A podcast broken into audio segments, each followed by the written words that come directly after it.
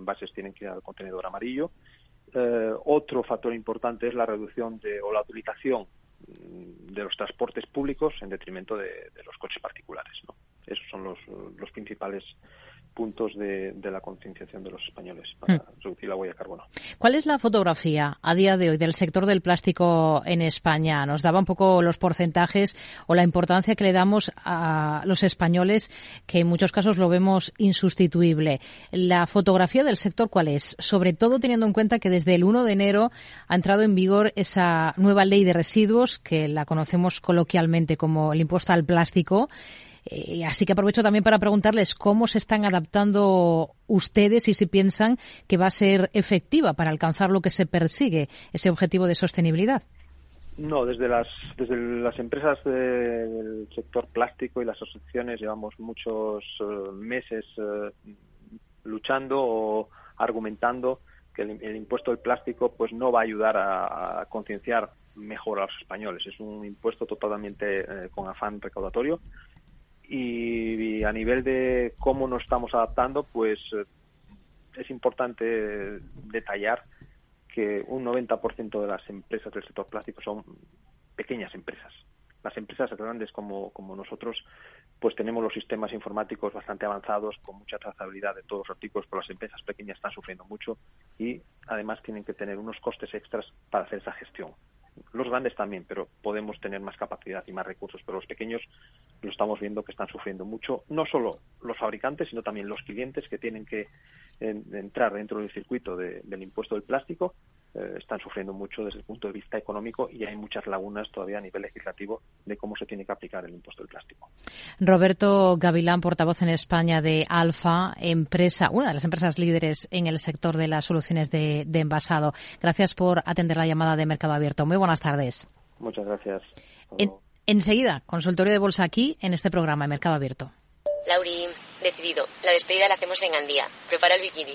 Lauri, que en Andía vive el ex de Jesse, que nos vamos a Málaga. Lauri, que no, que dan mal tiempo. A Bilbao, pinchos y party. Lauri, una cosita, que al final es despedida conjunta. Te hago administradora del grupo que no puedo más. En Renfe tenemos más de 1500 destinos para que siempre puedas llegar a donde quieras llegar. Nadie te da más. No todos los trenes son como Renfe. Renfe, tu tren. ¿Te atreves a coger las riendas de tus inversiones? Caser Asesores Financieros te ofrece la oportunidad de unirte a un grupo de profesionales independientes. Tendrás a tu alcance todas las herramientas necesarias para disfrutar de un asesoramiento diferencial, con el respaldo de una de las aseguradoras líderes en el mercado. Caser Asesores Financieros, seguros de tu inversión. Contacta con nosotros en info o en el 91 762 3442. ¿Traerías tu hipoteca Cuchabank si te mejoramos las condiciones? Consúltanos directamente. Cuchabank, tu nuevo banco. Más info en cuchabank.es. En Darwinex hay más de 100 millones de euros buscando traders con talento. Ya hemos pagado más de 4 millones en comisiones de éxito. Si te tomas el trading en serio, únete a Darwinex. Capital en riesgo. Datos actualizados el 16 de septiembre de 2022. ¡Vaya acción! ¿La has visto? ¿Qué acción? ¡Una acción gratis! Ahora consigue una acción gratis por hacerte cliente de XTB y descubre cómo se siente un inversor en bolsa. Descarga la app de inversión de XTB, hazte cliente, haz tu primer depósito de cualquier importe y disfruta de tu acción gratis para empezar a invertir. Invertir implica riesgos. Términos y condiciones de la promoción en xtb.com. Esto te estás perdiendo si no escuchas a Rocío Arbiza en Mercado Abierto. Antonio Peñalver, consejero delegado de Sopra Esteria en España. Nuestros jóvenes pues prefieren estudiar otras cosas que, ingenierías, a pesar de que en un futuro cercano o inmediato pues tendrían muchísimas mejores previsiones de, trabajo real que con otras profesiones. Entonces hay una, hay, una acción de divulgación y de culturización e intentar pues atraer a estos jóvenes en edades tempranas antes de que decidan que ya no les gustan las matemáticas, que quizá es a los 12, 13 años y, y es aquí donde creo que hay que hacer el esfuerzo para que no lo descarten ya en edades muy tempranas. Mercado Abierto con Rocío Arbiza. ¿Me pones un poco de jamón? ¿Ibérico? Sí. ¿De bellota o de cebo? Pruébelos. Mmm este. Bueno, ¿verdad? De jabugo. Se lo voy a cortar a cuchillo. En la charcutería de Hipercor y el supermercado El Corte Inglés te ofrecemos los mejores jamones, embutidos, quesos y fiambres con la mejor atención y ahora con hasta 25 euros de regalo. Charcutería del Corte Inglés. Toda una experiencia. En el balance nos preocupamos por nuestros hijos, por su vinculación con el mundo de Internet y las redes sociales, y analizamos sus riesgos de la mano de Pilar Rodríguez en Familias Enredadas todos los lunes a las ocho y media de la tarde en El Balance, Capital Radio. Nordea Asset Management le ofrece la noticia ISR del día. Reunión de alto nivel en Rabat, Marruecos, España, para descongelar unas relaciones diplomáticas que tuvieron sus vaivenes a principios y a raíz de la crisis migratoria de 2021, marco de la duodécima cita con el vecino del sur, en el que tenemos el foco puesto en un futurible hidrógeno verde. Así lo ha confirmado hoy el presidente del Gobierno, Pedro Sánchez, destacando su juicio la gran oportunidad que supone para Madrid contar con Marruecos como un socio en el desarrollo de este corredor que, recordemos, en Andalucía tiene la base para conectarnos con el resto de Europa. Desde la Moncloa ponen en valor que el Ejecutivo de Marruecos haya respondido con determinación a los desafíos que afronta la economía, fomentando la dinamización, atrayendo inversión privada tanto doméstica como internacional y considera fundamental ir eliminando, eso sí, las barreras al comercio y a la inversión, defendiendo una seguridad jurídica que dicen debería ser la herramienta clave para dinamizar las relaciones entre ambos países. Relaciones que pasan por el flujo de la electricidad desde el norte de África hasta el sur de Europa, un tercer cable que uniría a ambos países aumentaría el flujo y de esta manera el hidrógeno verde viviría una nueva edad de oro a través del estrecho de Gibraltar. Nordea Asset Management le ha ofrecido la noticia ISR del día. Mercado Abierto con Rocío Arbiza.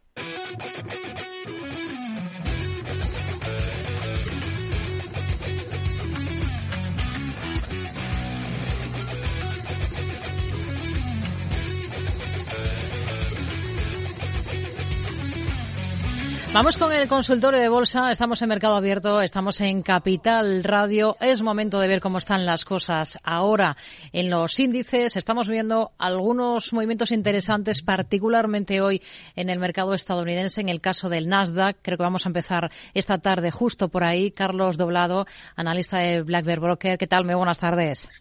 Hola, buenas tardes, Rocío. Bueno, estamos viendo una subida de más del 3% para este índice, para, para el Nasdaq. Bien es cierto que hay debajo pues eh, movimientos muy muy contundentes de algunos de los protagonistas del día tras sus últimos resultados como es el caso de, de Meta que está que está disparado pero esta tarde, si le parece, comenzamos por Estados Unidos y en concreto por ese índice, esta evaluación de cómo están las cosas tras eh, estos días tan intensos, ¿no? Ha sido, está siendo la semana de los bancos centrales.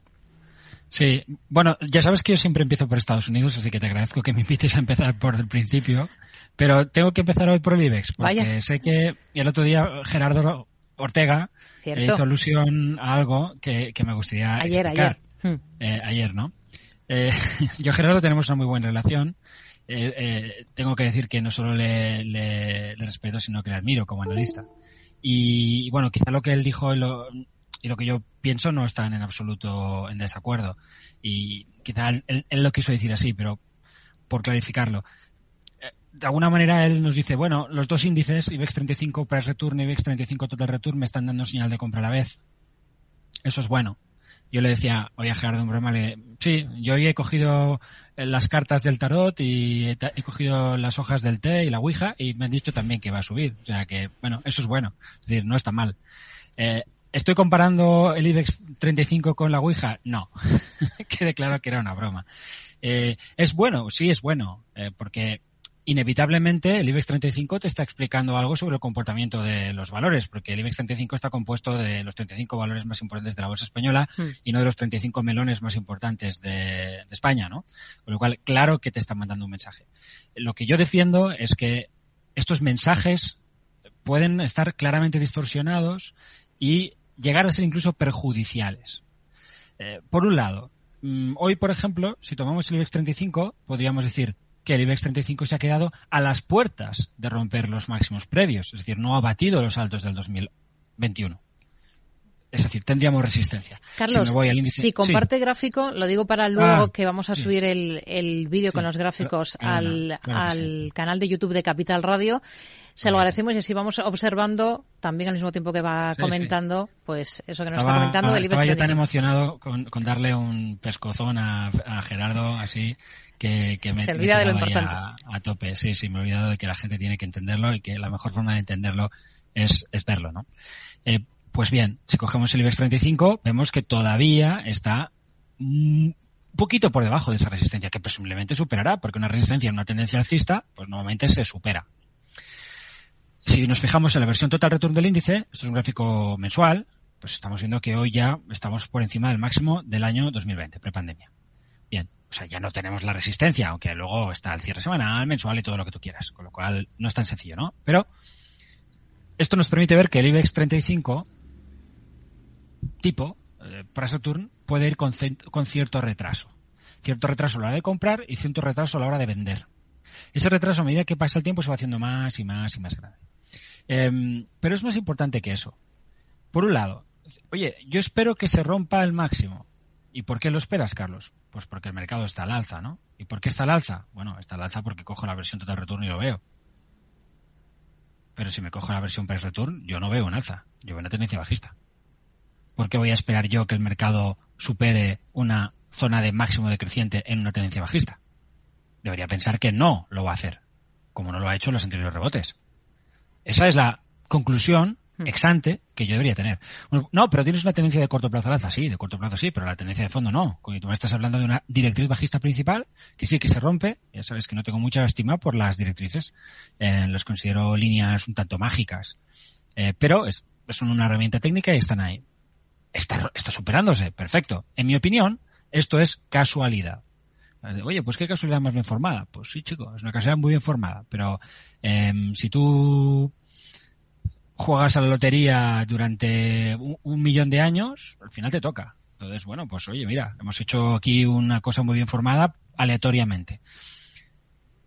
¿Es completamente aleatorio? No. Porque esto no es que no esté expresando la realidad, es que la está expresando con distorsión. Y esta distorsión puede hacerse muy, muy grande. Y de hecho yo creo que aquí hay mucha distorsión. Y a pesar de eso aparece. Y por eso considero que es casual. Em, yo no soy de los que piensa que los gráficos son una cosa que la gente que pinta algo en este juego está mirando. No lo creo. Y como no lo creo, no me importa el que esto sea lo que todo el mundo ve. Y que lo otro lo veamos muy pocos. Porque no creo ni que ellos ni que yo tengan mucho que decir en este juego. Pienso que los analistas técnicos están observando la acción del mercado y que esa acción viene determinada por las decisiones de compra y venta que toman grandes inversores, grandes manos, que evidentemente tienen que acumular y distribuir. Y no tienen el tiempo de estar mirando gráficos porque están en otra partida. Evidentemente la acción de esta gente puede ser rastreada, para eso sirven los gráficos. Yo prefiero rastrearla de un modo que me permita acercarme lo más posible a la realidad, sabiendo que estoy siempre lejos de la realidad. Esta es una cuestión conceptual de lo que deberíamos entender por conocimiento y eh, que cualquier mente científica entenderá como, como lógica. Es decir, que abarcamos las cosas hasta donde nuestra pequeña mente es capaz de abarcarlas. En ocasiones mucho, en ocasiones poco. Es evidente que aquí hay dos realidades sobre lo mismo. Y cada uno debe decidir cuál le parece que tiene más sentido. Racionalmente, yo prefiero una que está más cerca de la acción del mercado, que es la de abajo, y es la que casi nadie mira. ¿Por qué está más cerca de la acción del mercado? Porque está eliminando del gráfico toda cuestión que sucede en la bolsa que no tiene que ver con la acción del mercado, con la oferta y con la demanda dividendos, ampliaciones, splits y todo este tipo de cosas en las que nadie ha comprado y nadie ha vendido. Y si la gente quiere seguir pensando que esto es una cuestión mágica hmm. y que los gráficos funcionan porque todo el mundo los ve, pues mira, pues sigue con sigue con, con tu ensoñación y con tus pues eso, con esas cosas húmedas que tienes en la cabeza porque lo cierto, lo cierto es que no es así. No es así. Es decir, los señores de Goldman Sachs no están mirando el gráfico del IBEX 35 no lo están haciendo, ni el de arriba ni el de abajo. Están haciendo cosas. Y estas cosas se expresan en gráficos. Y a partir de ahí puedes sacar algunas conclusiones. ¿Hace mal que el IBEX 35 esté rompiendo el alza? No, ¿qué va a hacer mal? No hace ni mal ni bien para mí, porque no le necesito. Con este ya, tengo suficiente. Yo no necesito, em, ¿qué te voy a decir yo? Eh, eh, tres mujeres que me digan que soy fantástico. Con la mía ya tiene que ser suficiente. Ya eh, es la, es la que me interesa. Entonces, con eso ya llego al final del día. ¿Qué tiene de malo para mí, y ya lo he introducido, estar mirándolo de arriba? Pues que si estás mirándolo de arriba te pueden entrar las dudas, a veces. A Gerardo seguro que no le pasa, pero le puede pasar a un inversor común que dice, oye, es que estoy en zona de resistencia, debería vender, porque esto es una tendencia bajista impecablemente severa. Pero no es verdad, no estás en una tendencia bajista impecablemente severa. Esta es una tendencia lateral alcista desde hace muchos años. Y si es lateral alcista, lo normal es que rompas hacia arriba. Con lo cual, el gráfico de abajo te está dando el sesgo correcto a la hora de interpretar el futurible. Y el gráfico de arriba, de forma, vamos a decir, by default, lo que deberías pensar sin, sin otras connotaciones, como que hace Wall Street o dónde está el dólar o que, en fin, lo que quieras utilizar, o sea, los bonos, se pueden utilizar muchas cosas para pensar si un movimiento de la renta variable es saludable o no es saludable. Bien. Si no tuvieras nada y solamente tuvieras el gráfico del IBEX 35, es evidente que esto no es más que una zona de resistencia y que perfectamente puedes llegar a la conclusión de yo me quito. Pero voy más lejos. Cuando a, principios de, octubre el mercado forma un suelo de tipo doble suelo con asa, tanto en uno como en otro gráfico, ahí lo podemos ver, eh, lo cierto es que en un IBEX Price Return tienes tendencias bajistas muy notables y vas a comprar por este pequeño doble suelo, ¿de verdad? ¿Te vas a enfrentar a esa super tendencia bajista si no tienes nada más que el IBEX 35, eh? ¿Te vas a enfrentar a esta super tendencia bajista por un pequeño doble suelo que te puede llevar a los 8000? ¿Lo vas a hacer? No. Vas a creer que es un rebote. Sin embargo, si en lugar de estar sesgado a la baja por ese gráfico de largo plazo que evidentemente se ha roto al alza, estás sesgado por este otro gráfico que es lo contrario, aquí tienes un sesgo alcista y en otro tienes un sesgo bajista, evidentemente que a la luz de este chart tú te pones a comprar. Porque si estás en una tendencia lateral, como poco tiras a los máximos, pero si estás en, como parece, una tendencia alcista de orden superior, es probable, muy probable de hecho, que puedas superar los máximos. Por eso pienso que para cualquier inversor que quiera entender el mercado y estar autosugestionado en la dirección correcta, debería prescindir de ese gráfico. Es mejor quedarte con esta línea de tendencia alcista principal sobre la que se reconstruye el IBEX 35, que tiene tela, lo hace por dos veces en, en la pandemia y lo hace el año pasado. Esta es la directriz que me interesa. Esta es alcista y esta me está llevando la dirección correcta, en la de la acción del mercado. La otra no y me sesga hacia un lugar en el que si yo no soy un analista, pero soy un trader, soy una persona que tiene que comprar, que tiene que vender, que tiene que vencer ese, ese peso psicológico, todos los que hemos hecho trading sabemos de la importancia que tiene la mente a la hora de hacer las cosas, que los gráficos se ven muy bien y se operan muy mal. Bueno, pues entonces lo mejor que puedes hacer es tener los buenos sesgos para tu mente, porque tu mente es frágil. Y por eso pienso que es un peligro utilizar ese tipo de gráficos, aunque ahora mismo, pues desde luego no estén haciendo ningún mal. Hmm. Y ya está, ya le he dado a Gerardo todo lo que quería. El, próximo día me, me contesta él. Aclarado, aclarado esto, Em, Nasdaq. Venga, el Nasdaq. El Nasdaq es un índice que podemos utilizar en versión price return sin prácticamente ningún problema porque no paga dividendos. Aún así, hay una versión total return del índice y se puede utilizar. No hay prácticamente ninguna diferencia. ¿Dónde estamos? Pues donde deberíamos, ¿no? Es decir, eh, si un poco recuerdas lo que yo te he ido contando desde finales de septiembre, primeros de octubre, buen rebote, y posibilidad de que ese rebote vaya estructurando cosas más grandes que lleguen a devolver incluso al SP500 a los máximos históricos como un escenario razonable. Razonable por la única cuestión que yo he estado exponiendo desde esos días. El sentimiento inversor medido en herramientas algorítmicas que te permiten hacer backtest sobre qué ha pasado en, otras ocasiones cuando se han dado determinadas circunstancias, ha llegado a zonas muy extremas. A través de muchas formas de medirlo. Formas que no son el el famoso índice este que, publica la CNN, que es un índice que no sirve para nada más que de muy corto plazo y que lo único que consigue es liarte si quieres hacer tendencia. Se llama Fear and Greed o algo así. Em, no, hay muchas formas de, acercarse al sentimiento inversor y algunas son sencillas y otras son más complejas. Bueno, utilizando una que no es muy compleja, pero que no voy a confesar, porque la fórmula tampoco se da, ¿no? Se explica lo que uno hace, pero los criterios que uno ha tomado, pues, pues no. Para eso hay que suscribirse a Blackbird o leerme mis artículos, etcétera, etcétera. Yo saqué una, una serie de gráficos aquí donde mostraba que desde el año 1967 esto se puede backtestear y nunca, con la excepción del 2001, cuando se han dado esas condiciones, el mercado ha seguido cayendo. Es decir, que ha establecido un suelo que al menos le ha devuelto a los máximos históricos. Bien, pues si desde el 67 hasta 2022... Tres. O 2023, pero bueno, estábamos en 22, ¿no? El año pasado pues tienes ahí pues unos cuantos años, ¿no? Para hacer backtest, pues no, no está mal. Es decir, ¿cuántos son? 33 más 22, 55 eh, años. En 55 años ha fallado una vez. En 2001. Una vez. Justamente eso es lo que este 2001 es de lo que hablaba esta semana em, el tipo este que ha tenido que quitar su cuenta porque ayer dijo vender, ¿no? El, de la crisis suprema, el que, el que hace Barry. El, tipo este tal. Bueno, ha tenido que quitar la cuenta porque claro, le azotaron ayer eh, y lo, que le estarían dando hoy cosa que me parece incomprensible. La gente también es que es para darla de comer aparte. Oye, si el hombre cree que hay que vender, pues lo dice y, ya está. No hay que, no hay que machacarle al señor porque, porque sea bajista. Entonces, él, él hablaba precisamente de este 2001 como, como algo que él considera que se parece mucho a esto. Yo lo que vengo diciendo desde el principio es que no tengo capacidad, no sé discriminar, no puedo hacerlo, no tengo herramientas, no conozco a nadie que las tenga para diferenciar entre un 2001 y un 2020, entre un 2001 y un 2009, entre un 2001 y un 1990. No tengo herramientas y así me voy hasta el 67 cada vez que el mercado tiene una gran corrección y estos algoritmos de sentimiento inversor se han activado y han dado señales compradoras. Y ya está. Entonces, ¿qué está haciendo el mercado? Pues lo que debería. Eh, ¿Va reforzándose? Por supuesto. Hemos hablado en días anteriores, de, creo la semana pasada, de la ruptura de directrices bajistas, de las medias 200 sesiones, todas estas cosas que van comentando los técnicos que no son suficientes para todos, ¿eh? porque yo veo técnicos y gente sensata que hace cosas interesantes que siguen muy firmes en que esto es bajista y que esto es un rebote y que el mercado va a caer. Yo como no lo sé, como no tengo ni la más remota idea, lo que, lo que hago es pensar qué es lo que más me va a doler. Es decir, ¿me va a doler llegar a la conclusión de que el mercado es alcista cuando el Nasdaq esté en 14.000? Sabiendo que me puedo equivocar. Porque me puedo equivocar igual. No, se ha reordenado el alza. ¿Y qué? Es una herramienta, puede fallar.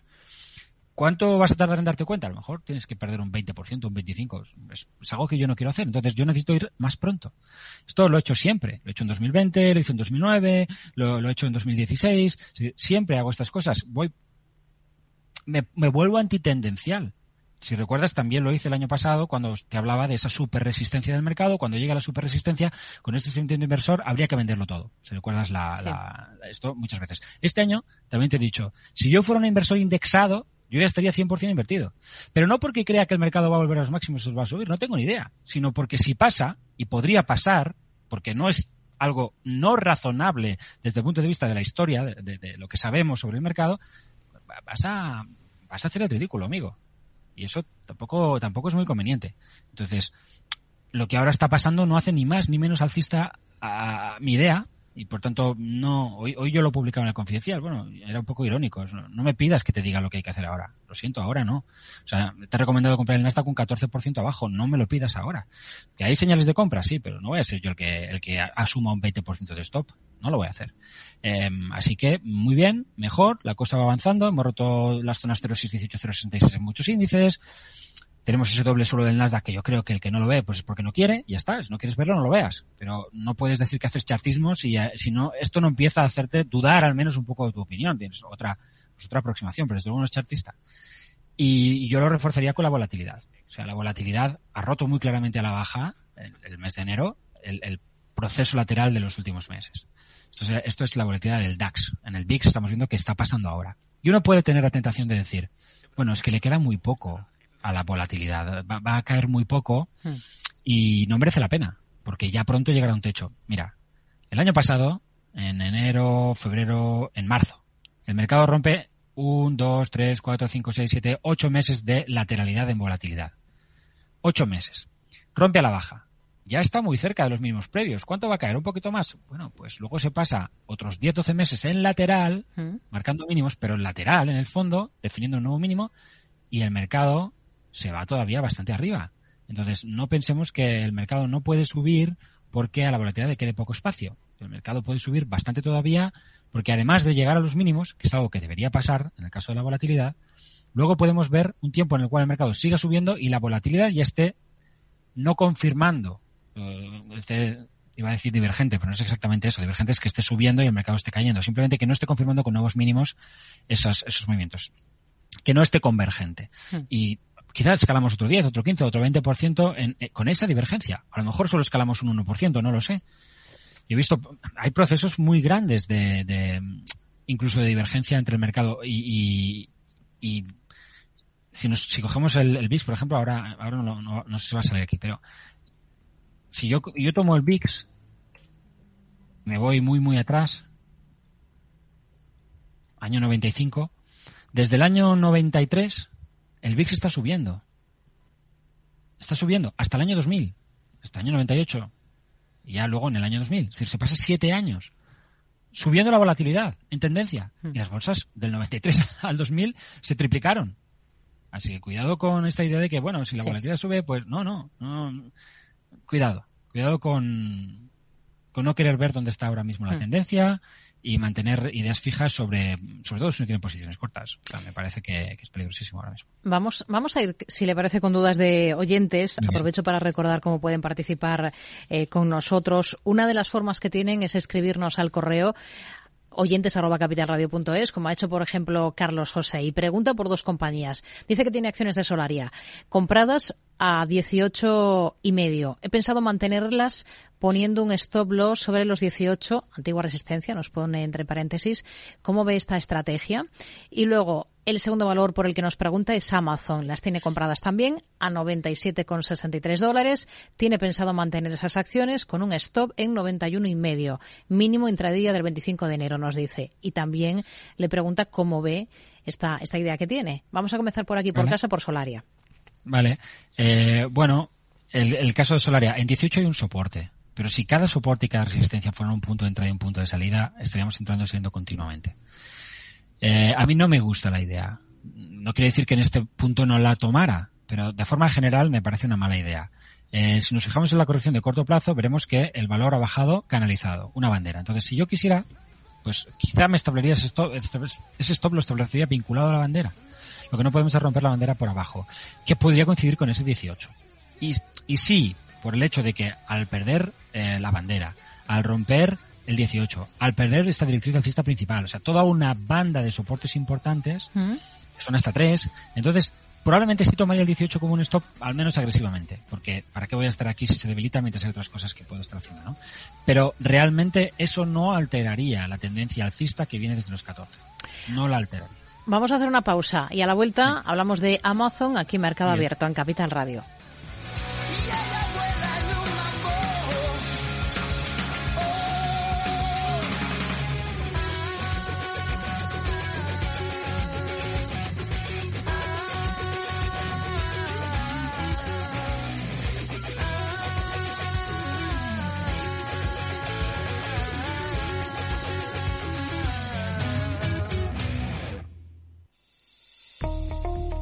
Desde hace más de 75 años nos preocupamos por todo lo que tiene valor en tu vida. Ahora, en Caser Asesores Financieros, también cuidamos de tus intereses. Te ofrecemos un asesoramiento diferencial e independiente para que alcances tus objetivos de inversión. Caser Asesores Financieros, seguros de tu inversión. Contacta con nosotros en info arroba caserasesoresfinancieros.es o en el 91 762 3442.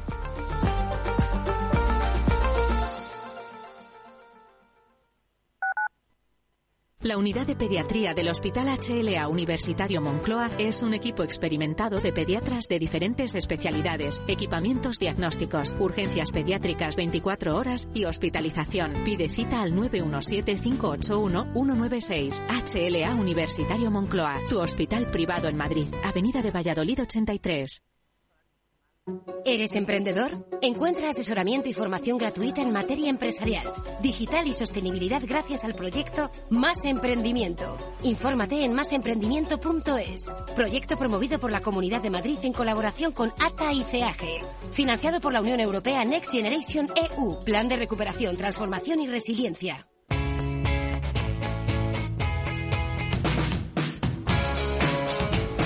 La economía despierta. Capital Radio.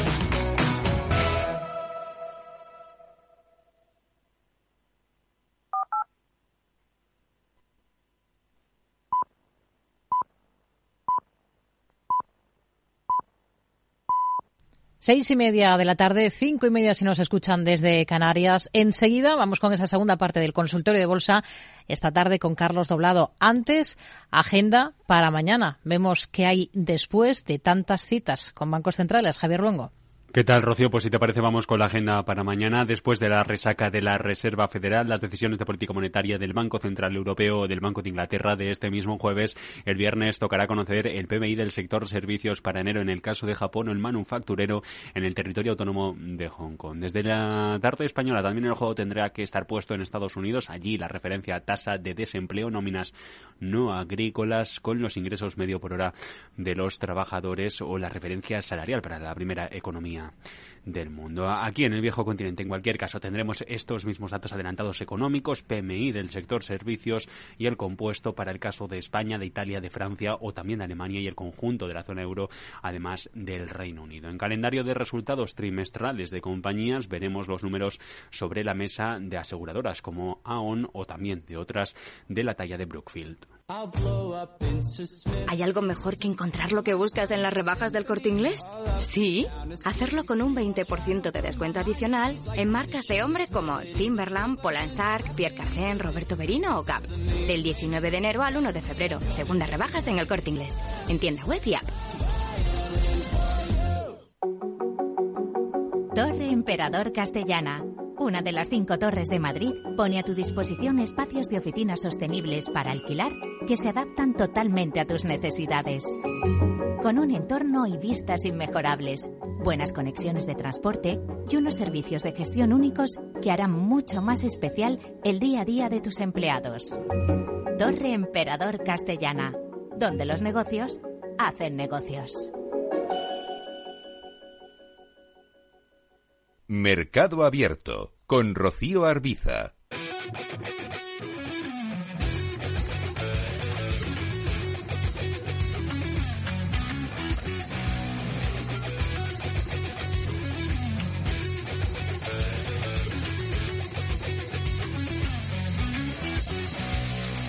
Siempre evitando el sol, ella no duerme, buscando el olor ritmo hirviente Caigo en trance al mirar la danza ritual.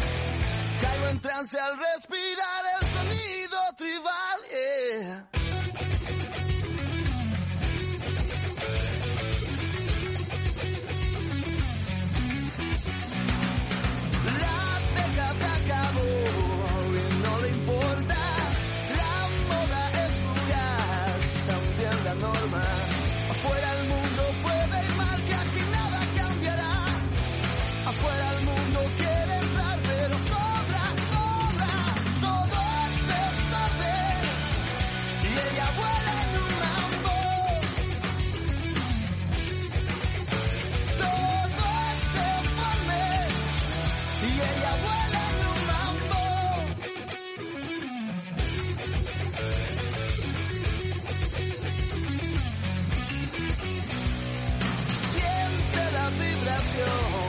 Segunda parte ya del consultorio de bolsa con Carlos Doblado, analista de Black Bear Broker, aquí en Mercado Abierto, en Capital Radio. Estábamos analizando la estrategia de un oyente anterior con Solaria, mismo oyente que nos preguntaba también por una estrategia que tiene pensada en, en Amazon, que hoy presenta resultados, por cierto, al cierre de la sesión en Estados Unidos. Retomamos por ahí, por Amazon, si le parece, Carlos.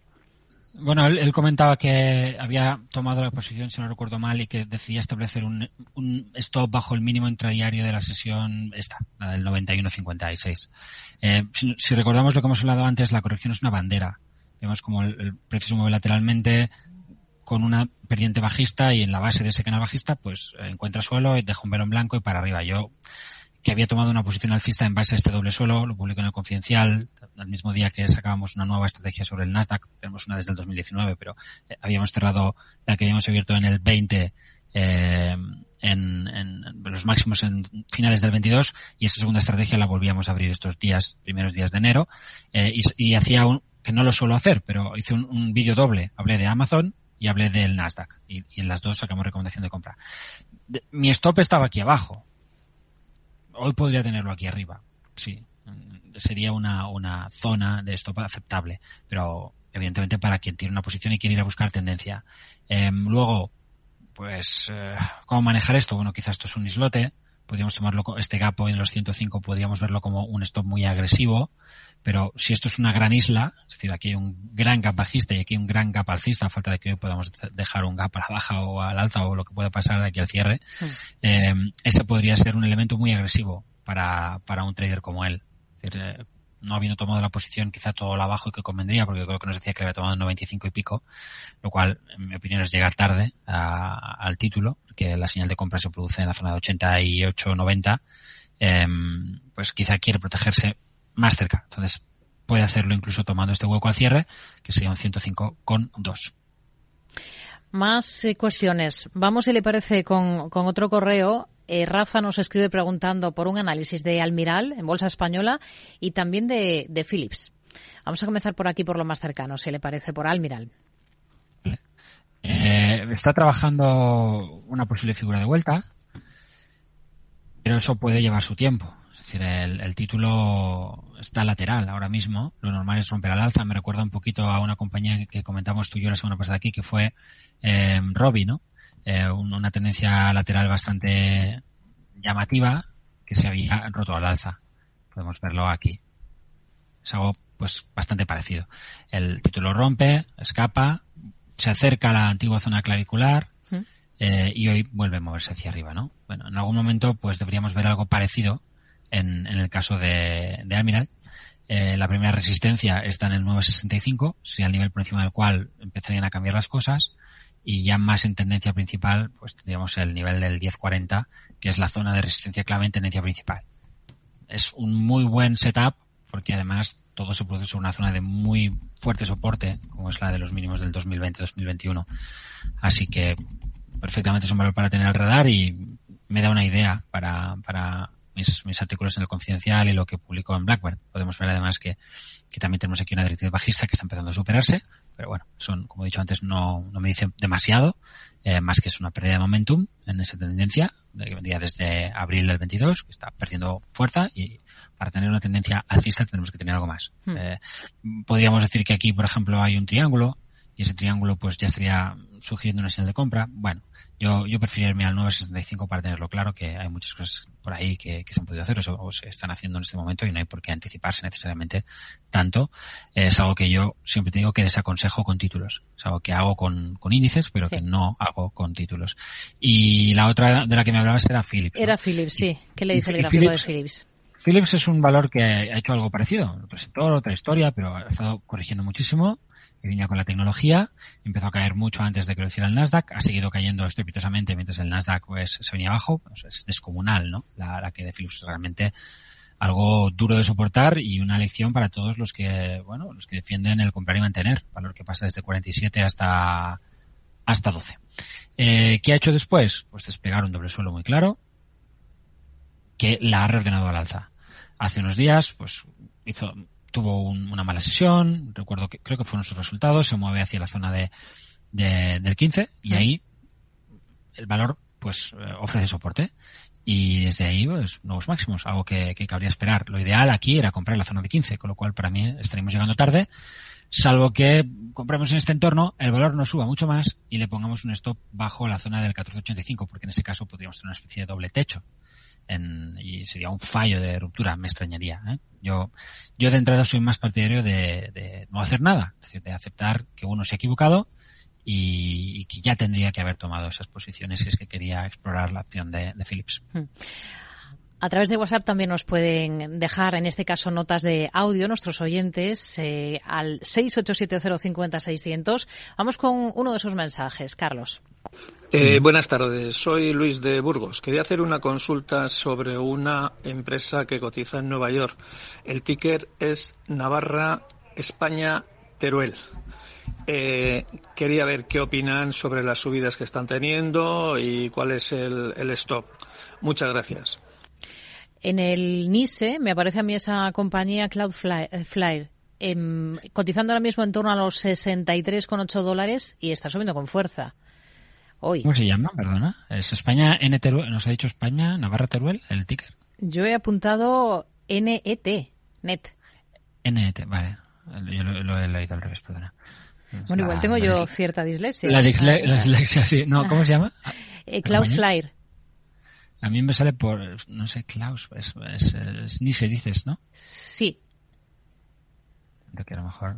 Bueno, si no, le voy a pedir yo a, a mi técnico, a Jorge Zumeta, que vuelva a escuchar ese audio para ver si... Vale, si me lo puedes, es que me parece Dish Network con este bonita, pero esto, esto es Nasdaq y en el NISA tampoco me sale. Mm. Eh, ¿El nombre era? Cloud Cloud. Ver. F-A-F-L-A-R-E. Cloudflare, Flare o como se llame. Sí. Con el ticker NET. Sí, sí, ya la tengo. Vale. Bueno, el título se ha reestructurado muy bien. Hoy estaría rompiendo un gran doble suelo. Vendría a ser, pues, lo que en Almira y la rotura del 965. Pues lo que sucede es esto, ¿no? Que dices, vale, venga, me da señal de compra. Ha roto el 57. ¿Dónde está el stop? Pues está aquí abajo. Ah, por el 37. Fantástico, 50%. Bueno, eh, así es, así es la fiesta, amigo.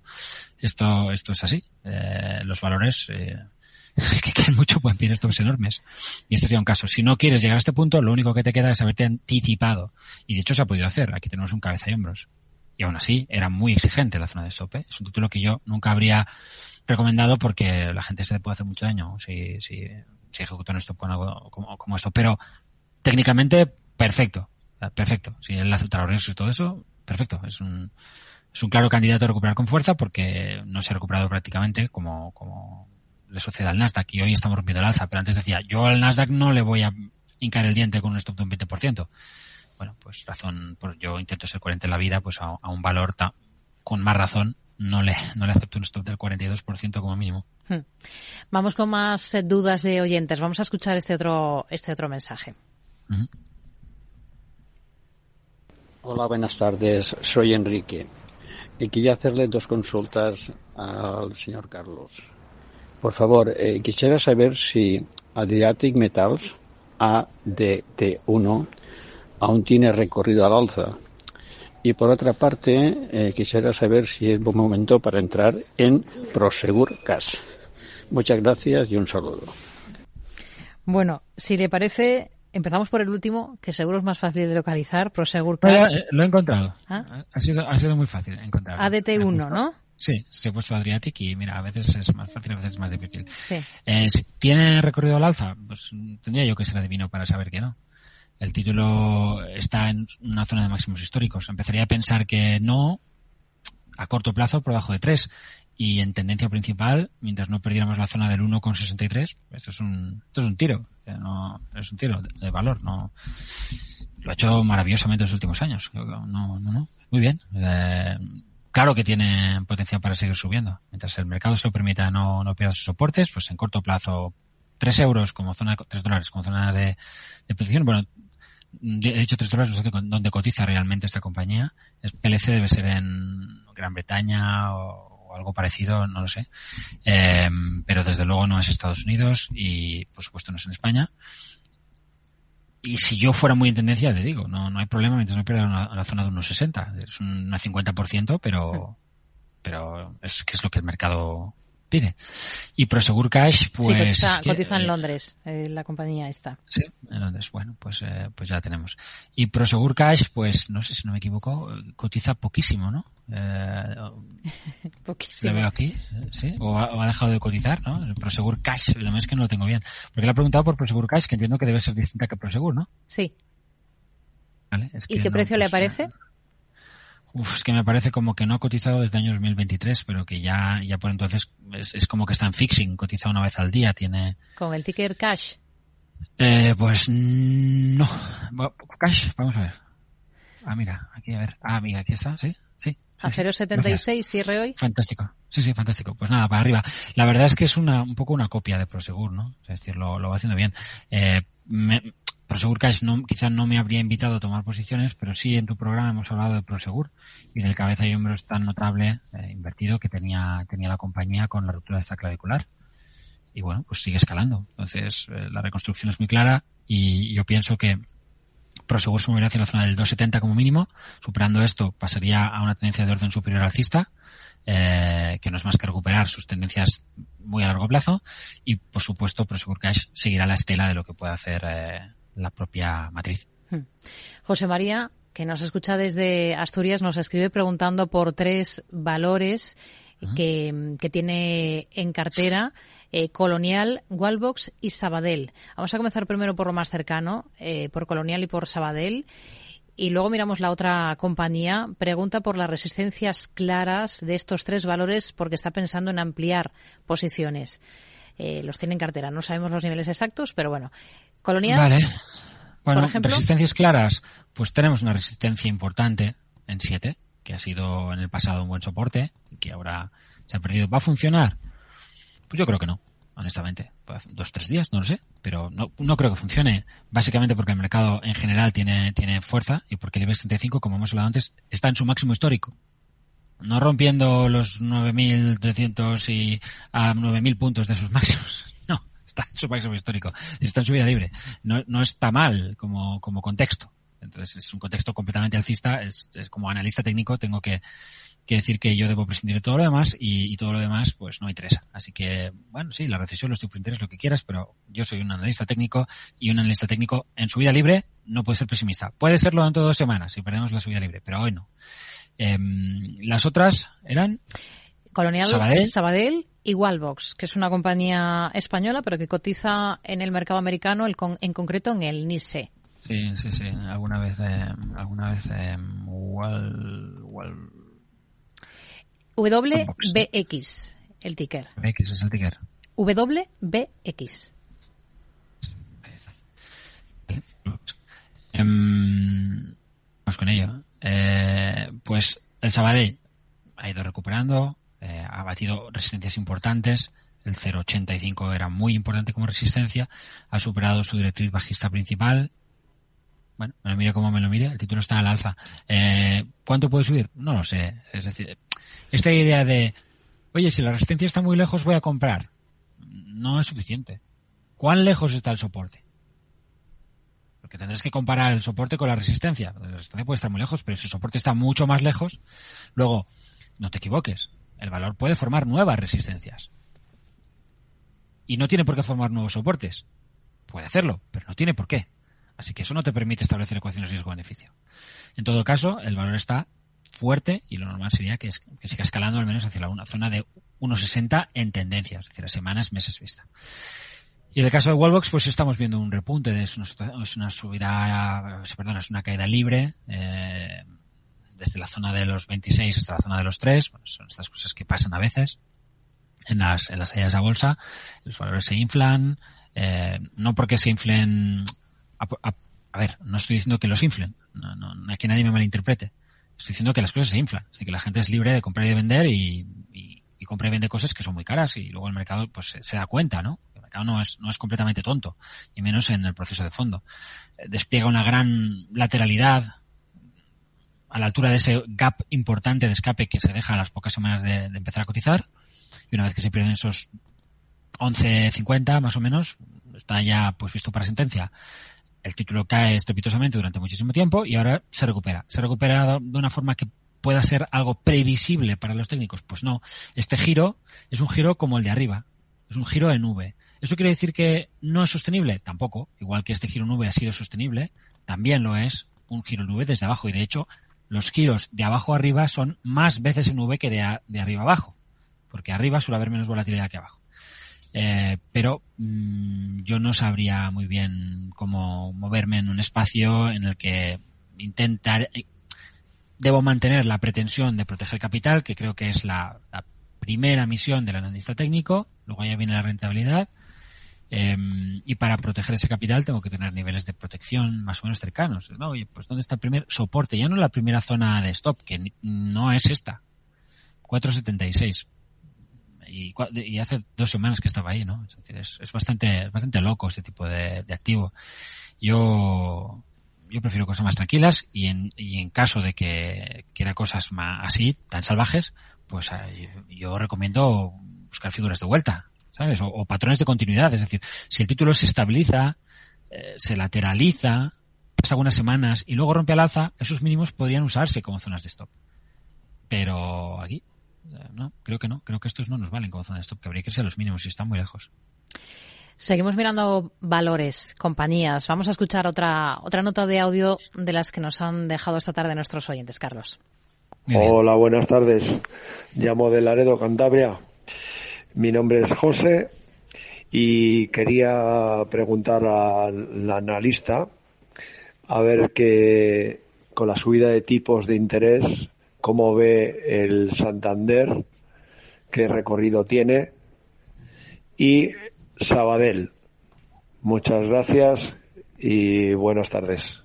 Bueno, Sabadell, lo acabamos de mirar el gráfico. Vamos con el Santander. Por cierto, aprovecho también para unirlo con un correo electrónico que nos envía José Antonio de Valladolid, que tiene Santander en cartera. Dice que está ganando un 20%. Y luego añade, porque tiene otros valores, BVA, estoy ganando un 98%. Inditex, ganando un 48%. Eh, y pide soportes, sobre todo, y, y, resistencias de estas tres compañías. Vamos con el Santander y así matamos esos dos pájaros de un tiro. Vale, el Santander ya ha superado los máximos del año pasado y es un mantener. Al menos es lo que yo planteo desde la tabla de seguimiento que tenemos en Blackbird, donde se revisan a diario las operaciones que hemos planteado en la casa o en el, o en el confidencial. De hecho, nosotros sacamos una, una recomendación cuando rompe este doble suelo. Hemos hablado muchas veces en tu programa de que ese era el momento, que había una gran zona de soporte, que el sector también tenía una gran zona de soporte, bla, bla, bla. Ahora estamos llegando en las rupturas. Bueno, o sea, es, para mí es llegar un poquito tarde. Creo que aquí es mantener, básicamente. BVA es una historia muy parecida, aún mejor, él gana un montón de dinero, enhorabuena, lo ha hecho muy bien. Eh, eh, y debería seguir eh, acompañando al título. ¿Por qué? Porque el sector está marcando máximos de los últimos años, rompe resistencias, el BBVA está enfrentando una resistencia que es absolutamente abrumadora, pero como he dicho antes, si la tendencia es alcista, lo normal es superarla. Pues ya está, hoy estamos por encima de esos 6,6. Es decir, es que el BBVA, es que yo no lo había visto, ¿eh? estoy viendo ahora, es que el BBVA está superando el techo de un lateral que viene desde los mínimos de la crisis financiera. Está en un gráfico ajustado por de ampliación más alto que en ningún momento desde, desde marzo de 2009. Y, y, la, y, si tú miras esto ves un grandísimo doble suelo. Pueden fallar. Aquí, por ejemplo, tienes un grandísimo doble suelo que no consiguió sus objetivos. Rompió al alza, escaló, figura de vuelta y abajo. Bueno, estamos rompiendo al alza. ¿Va, ¿Va, a escalar para romper abajo? No lo sé, pero muy probablemente, muy probablemente, ¿eh? el título se va a acercar a sus máximos históricos de la zona 865. Eh, es, es es bastante bestia lo que ha hecho. Yo, yo es un valor que compré aquí en los mínimos eh, por, por, la zona de soporte en, en, en, aquellos días de recaída de, en septiembre de, de, marzo de 2020 y lo que planteé a la gente, aunque luego me, lo vendimos el año pasado, era, oye, el valor puede subir hasta el máximo de ese lateral sin dejar de, sin transmitirte nada realmente nuevo, ¿no? Pues bueno, ya lo tienes, en 7. Ahora es cuando te está transmitiendo algo realmente nuevo, algo honestamente, que ves muy pocas veces, es decir, es una lateralidad de, de casi 15 años. Se está rompiendo por arriba, con un IBEX 35 total return que, su, que supera máximos históricos. ¿Alguien puede creerse que el IBEX 35 está donde está si el BBVA está en 7? O si coges Inditex y la ves donde la ves. ¿Cómo va a estar el IBEX 35 ahí abajo, hombre? Si están todos los títulos grandes arriba. ¿Cómo va a estar ahí abajo? Está ahí abajo porque no estás ajustando el dividendo de ampliación. Si coges estos valores y les quitas todos el dividendo y todos la ampliación, pues también se van, se te van abajo, te, te da la sensación que, que están lejos de sus máximos, pero no lo están y están rompiendo resistencias. Así que el aspecto es bueno y hay que mantener BBVA, el Sabadell y Santander. Mm. Está. Sigamos. E Inditex, que era el, el, último por el que nos preguntaba. Pues ahí, eh, ahí, lo tenemos, ¿no? Moviéndose hacia la zona de máximo histórico del 31 y pico. Y probablemente para romperlo. De nuevo, esa lateralidad de muchos años. El IBEX está saliendo por arriba. Inditex, pues probablemente también. Y las connotaciones son todo el mundo está hablando de recesión, todo el mundo está hablando de cosas muy feas. No encaja para nada con esto. O sea, yo lo entiendo.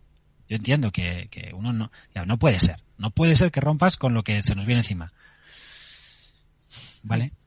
Yo solo te recuerdo que el sentimiento inversor que has visto en los mínimos es el propio de los grandes suelos en tendencia. Solo te recuerdo eso. Juan de Madrid que nos escribe preguntando por tres valores. Uno de ellos es Philips, está saliendo mucho, ya lo hemos mirado. Uber uh -huh. Technologies sería otro. Y Zoom, eh, Zoom Video. De las tres dice que está en Zoom a 73 y pensando en aumentar posición. Las otras las estaba planteando para, para entrar. Vamos con la que tiene, con, con Zoom. porque Vale. piensa aumentar posiciones. ¿Cómo lo ve? Pues bueno, Fuma ha sufrido, eh, ha vuelto a los mínimos prepandemia, ¿eh? Como por ejemplo Amazon, solo que aquí la escalada había sido absolutamente eh, descomunal. Es como, pues, algo se califica solo, ¿no? De 60 a 500 a 600 y de 600 a se- a 70, pues vale. Eh, bien, está mejorando, tiene mínimos y máximos ascendentes, de- dio señal de compra hace tres o cuatro sesiones, pero ¿es hoy más alcista que hace tres o cuatro días? No, no, yo no, lo veo. Eh, ¿es, ¿Será más alcista super 90? Pues tampoco de entrada. Estará, será menos bajista si se quiere. Em, pero yo creo que eso de aumentar eh, títulos eh, que tienen estos tan lejanos, pues tiene un problema, que es que luego sale mal y algo que has hecho bien y acabas perdiendo dinero porque la segunda posición, no sé, si estuviéramos ganando un 150% y pudiéramos poner un stop 20% abajo, pues no te diría que no, porque haríamos muchísimo dinero con la primera posición, reforzamos con una segunda posición y tomamos un stop para las dos cerca. Pero es que ahora mismo no puedes poner ningún stop eh, más cercano. Entonces yo hasta que no puedo elevar el stop no soy partidario de añadir posiciones en un, en un título. Hmm. Y en cuanto a Uber, pues... Uber, pues, sí, sería para entrar en este caso. Hoy, hoy está todo, todo hacia arriba Mm. eh, y, y rompe resistencia. Entonces, ¿tengo una señal de compra? Sí.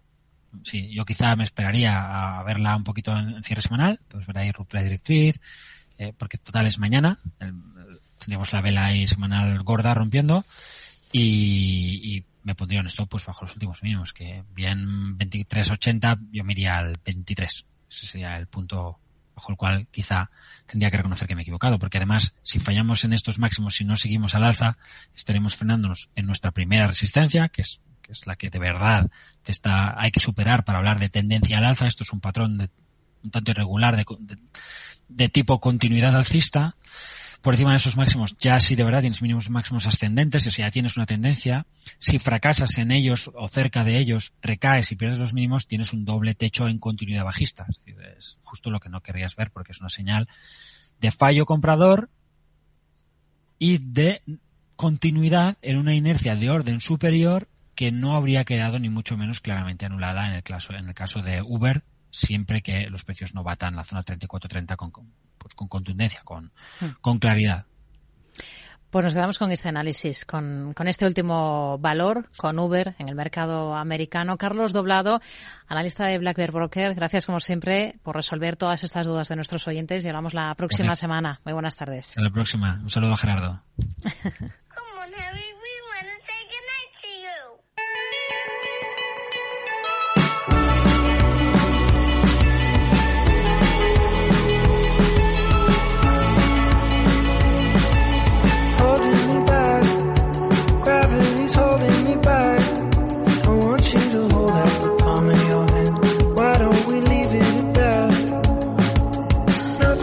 Pues terminamos, ponemos el broche final a esta edición de jueves de Mercado Abierto. Mañana más, mañana ya sin bancos eh, centrales. Les esperamos todo el equipo de Mercado Abierto a partir de las 4 de la tarde. Ahora, justo después de las noticias, llega Eduardo Castillo. Hasta mañana, muy buenas tardes.